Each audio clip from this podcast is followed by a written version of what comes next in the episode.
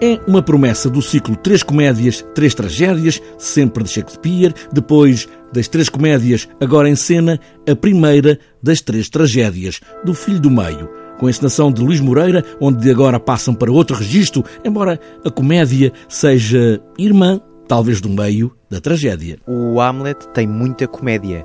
Embora as pessoas achem que a definição de tragédia é para fazer uma peça para chorar as pedras da calçada, não é. O Hamlet tem muitas zonas de comédia, não só dos próprios atores que o Hamlet contrata para representarem a morte do pai, como a própria personagem principal, que é cheia de ironia e que tem uma ligação com os espectadores cómica nesse sentido. A minha hora é quase chegada em que às chamas tormentosas do enxofre vou ter de entregar-me. A base do texto já traz tudo. Luís Moreira não mudou nada neste texto de Shakespeare. O essencial da história de Hamlet está lá todo. A tradução do Fernando Vilas Boas, uma excepcional tradução, fez com que nós consigamos eh, contar a história do Hamlet sem termos de editar muito, sem termos de aligeirar, que é uma coisa que eu não gosto. Eu também nem gosto de falar sobre a atualidade dos clássicos porque acho isso um disparate, não é por isso que se deve fazer os clássicos. Pelo contrário, nós queremos contar a história tal e qual como ela é.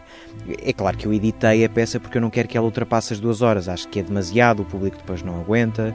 Uh, portanto, o que eu fiz foi editar a história como faz uma edição de um filme, por exemplo, mas manter os episódios principais desta trama, que é o príncipe da Dinamarca que fica sem um pai e que a sua mãe casa com o seu tio. No fundo, é isto. Eu quis manter esta, esta ligação para, para, para que o, o espetáculo fluísse desde o primeiro momento até ao último. O pai de Hamlet, desaparecido, morto pelo irmão, que casou com a cunhada, a mulher não sai de cena assim do pé para a mão. Está muito presente este fantasma do rei, agora traído. Eu sou o espírito do teu pai, condenado por um prazo a vagar pela noite e de dia confinado a jejuar por entre fogos até as fétidas culpas do meu tempo natural arderem e se purgarem.